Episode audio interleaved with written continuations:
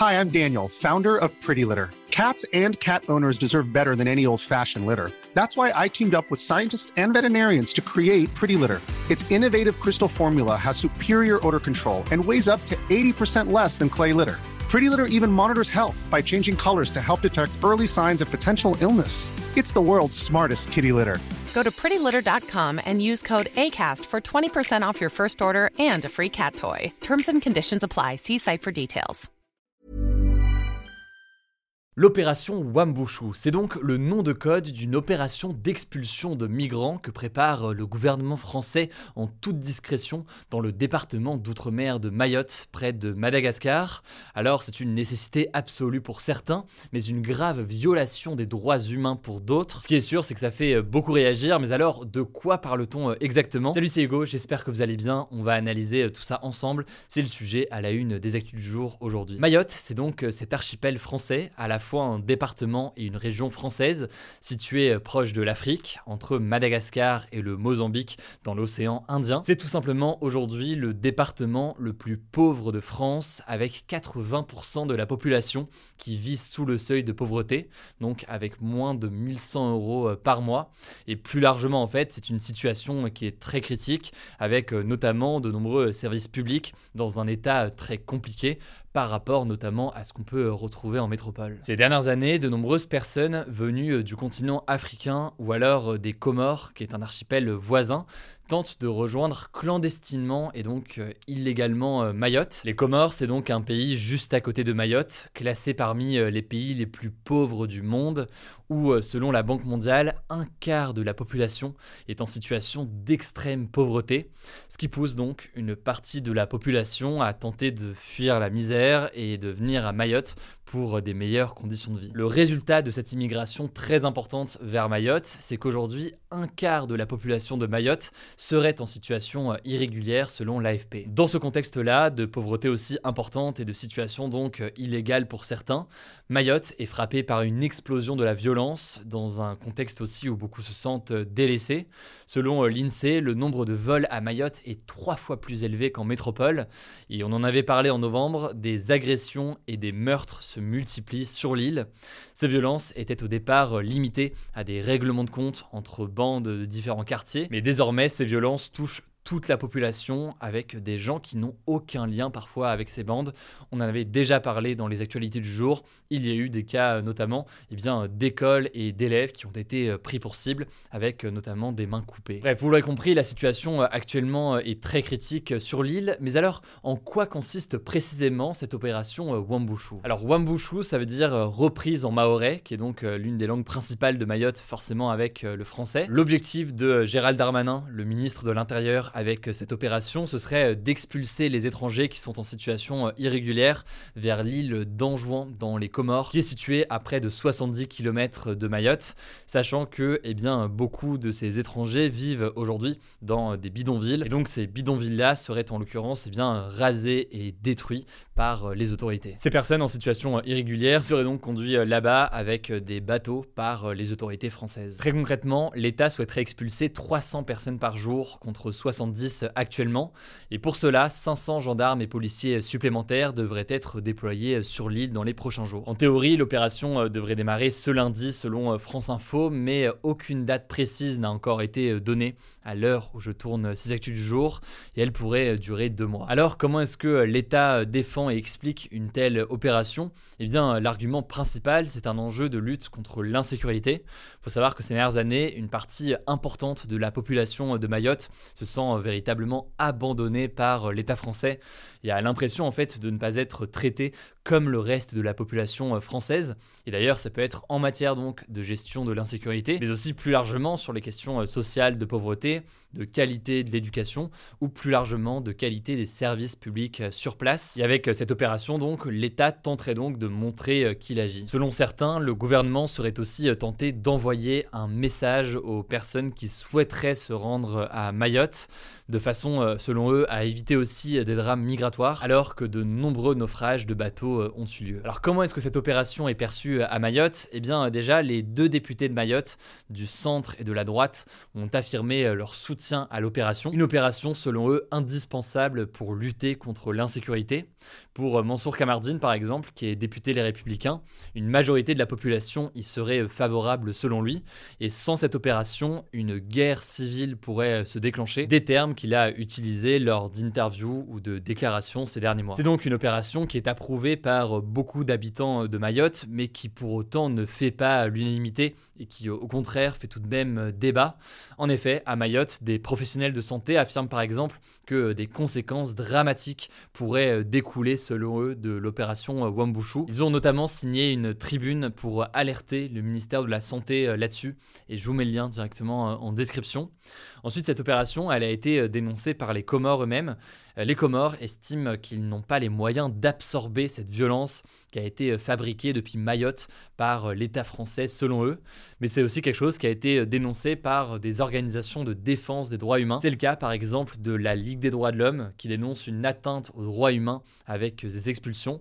Et enfin, l'UNICEF, qui est l'organisation de défense des droits des enfants de l'ONU. Bref, vous l'aurez compris, c'est une opération qui fait beaucoup débat. À noter au passage qu'en matière de mesures au-delà donc de ce plan d'expulsion, eh euh, le ministre de l'Intérieur, Gérald Darmanin, a déjà évoqué la possibilité de restreindre le droit du sol spécifiquement à Mayotte.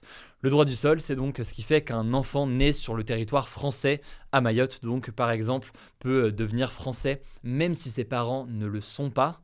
Là aussi, un important euh, débat a été euh, engagé, on aura l'occasion d'en reparler. Ça me semblait en tout cas important d'évoquer ici tout ce qui se passe à Mayotte et les questions que ça pose. Je laisse la parole à Blanche pour les actualités en bref et je reviens juste après. Merci Hugo et salut tout le monde. On commence avec une première actu en France Emmanuel Macron était de nouveau sur le terrain ce jeudi, plus précisément dans un collège de l'Hérault à côté de Montpellier pour parler d'éducation. Alors, comme hier, il a été accueilli par des huées, des pancartes et des slogans dans la ville de Ganges où environ 2000 manifestants étaient rassemblés. Alors, le président en a quand même profité pour faire une annonce, c'est celle d'une hausse de salaire entre 100 et 230 euros net par mois pour tous les enseignants, sans augmentation du temps de travail ou de mission en plus. Cette augmentation sera effective dès la rentrée en septembre. Deuxième actu, toujours en France, je voulais vous parler de mesures du plan de lutte contre les fraudes fiscales et sociales du gouvernement qui ont beaucoup fait parler ces dernières heures. Le gouvernement propose notamment de supprimer le versement d'allocations sur des comptes je cite, au Portugal ou au Maghreb, ou encore de contrôler les allées et venues à l'étranger de ceux qui bénéficient d'aide sociale, en coopérant notamment avec les compagnies aériennes. Alors ces mesures, vous vous en doutez, ont choqué une grande partie de la gauche qui les juge stigmatisantes. Olivier Faure, par exemple, le chef du Parti socialiste, a dénoncé des préjugés racistes du gouvernement. De son côté, le leader de la France insoumise, Jean-Luc Mélenchon, a dénoncé, je cite, une nouvelle campagne pour montrer du doigt les Français musulmans et originaires du Maghreb. Au contraire, ces mesures ont été saluées par l'extrême droite, notamment par Jean-Philippe Tanguy, député Rassemblement national de la Somme, qui s'est félicité ce jeudi matin sur France Info que le gouvernement reprenne les propositions du RN. Troisième actu, les excès de vitesse à 5 km/h n'entraîneront plus le retrait d'un point sur le permis de conduire à partir du 1er janvier 2024. Cette mesure a été annoncée hier soir par le ministre de l'Intérieur Gérald Darmanin et il ne sera donc plus question de retirer de points sur le permis. Par contre, les petits excès de vitesse entraîneront toujours une amende de 68 euros comme c'est le cas aujourd'hui. Il faut savoir qu'à l'heure actuelle, 58% des contraventions pour excès de vitesse sont justement dues à des petits excès de vitesse. Cependant, cette mesure ne fait pas l'unanimité. Certaines associations craignent que cette mesure conduise à une hausse de la mortalité sur la route en incitant les gens à rouler plus vite. Quatrième actu, au moins 85 personnes sont mortes et plus de 300 ont été blessées dans une bousculade à Sanaa, la capitale du Yémen, un pays du Moyen-Orient. C'est l'une des plus meurtrières de ces dix dernières années dans le monde. Ce mouvement de foule a eu lieu lors d'une action caritative pendant laquelle des centaines de personnes s'étaient rassemblées dans une école pour recevoir des aides financières. Certains témoins affirment qu'ils ont entendu des coups de feu, ce qui aurait provoqué le mouvement de foule. Pour vous donner un peu de contexte, le Yémen est déchiré depuis 2014 par une guerre civile qui a fait des centaines de milliers de morts, mais qui a aussi causé une crise humanitaire très importante, accentuant fortement la pauvreté de la population. Cinquième actu, on va parler de Cuba. Le président de de Miguel Diaz-Canel, qui est au pouvoir depuis 2018, a été réélu après avoir recueilli 97,66% des voix des 470 membres de l'Assemblée nationale. À Cuba, le président est élu avec un système d'élection indirecte. Bon alors, c'est pas vraiment une surprise, sachant qu'il était candidat unique à sa réélection et que l'opposition est illégale dans le pays. Il faut savoir que cette réélection se fait dans un contexte compliqué pour Cuba, qui traverse sa pire crise économique depuis 30 ans, avec des pénuries de nourriture, de médicaments et de carburant. Alors cette crise, elle est due d'une part au renforcement de l'embargo donc un blocus économique et commercial des États-Unis qui est en place depuis 1962, mais aussi à cause de la pandémie de Covid-19. Sixième actu, 67 millions d'enfants ont été privés de vaccins vitaux en raison des perturbations liées à la pandémie entre 2019 et 2021. Ce chiffre vient d'un rapport de l'UNICEF publié ce mercredi. Concrètement, les confinements et les contraintes qui pesaient sur les systèmes de santé dans le monde entier ont fait baisser le nombre d'enfants vaccinés contre d'autres maladies qui peuvent être mortelles. L'UNICEF craint notamment du coup le développement d'épidémies de rougeole ou de polio. Et donc selon l'UNICEF, il est urgent de remédier à ce problème, étant donné que la vaccination des enfants sauve 4,4 millions de vies chaque année. Septième actu, en Hongrie, une nouvelle loi va permettre de signaler anonymement les familles homoparentales, donc avec deux parents de même sexe. Cette mesure fait suite à une longue liste de lois qui restreignent déjà les droits des personnes LGBTQI+, dans le pays. Par exemple, en 2020, le Premier ministre Viktor Orban avait déjà mis en place une loi empêchant les couples homosexuels d'adopter un enfant. Le truc, c'est que la Hongrie est membre de l'Union européenne. Or, la Commission européenne, donc l'institution chargée de faire régner l'ordre dans l'UE, estime que ces lois vont à l'encontre du respect des droits humains. Par ailleurs, de nombreux pays membres de l'Union européenne, dont la France, ont déjà engagé une action en justice contre la Hongrie. On vous tiendra au courant. Enfin, dernière actu, la fusée Starship de l'entreprise SpaceX, qui est la plus grande et la plus puissante au monde, a décollé ce jeudi après-midi après un premier report ce lundi, mais a explosé en plein vol au bout de quelques minutes. Alors attention, dit comme ça, on dirait que c'est un échec, mais en fait pas du tout. En fait, la fusée est composée de deux parties, la fusée en elle-même et son propulseur qui lui permet de décoller et qui est censé se détacher juste après le décollage.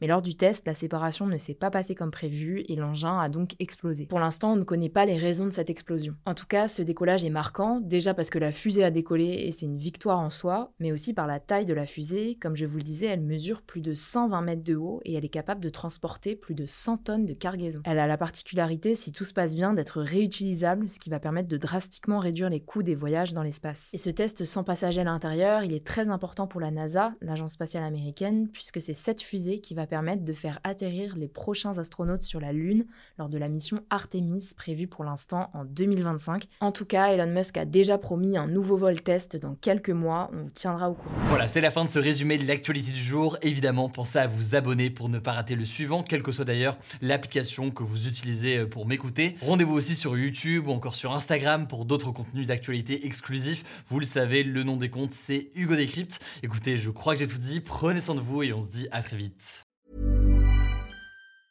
Mom deserves the best, and there's no better place to shop for Mother's Day than Whole Foods Market. They're your destination for unbeatable savings, from premium gifts to show-stopping flowers and irresistible desserts. Start by saving 33% with Prime on all body care and candles. Then get a 15-stem bunch of tulips for just $9.99 each with Prime. Round out Mom's menu with festive rosé, irresistible berry chantilly cake, and more special treats. Come celebrate Mother's Day at Whole Foods Market.